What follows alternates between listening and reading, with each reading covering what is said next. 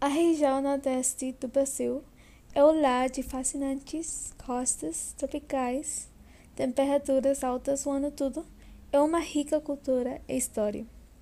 Esta região foi considerada como porta de entrada dos europeus pela sua localização durante a colonização portuguesa.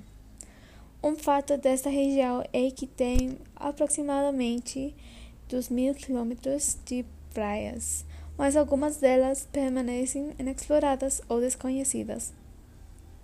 Esta região está composta por nove diferentes estados: Alagoas, Bahia, Ceará, Maranhão, Paraíba, Pernambuco, Piauí, Rio Grande do Norte e Sergipe.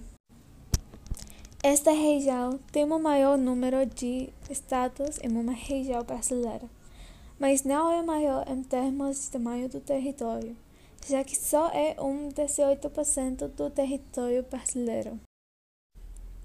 Uma curiosidade do sotaque nordestino, mais específico o sotaque baiano, é que não dá muito foco às R, e quando a palavra termina com essa letra, não a pronunciam.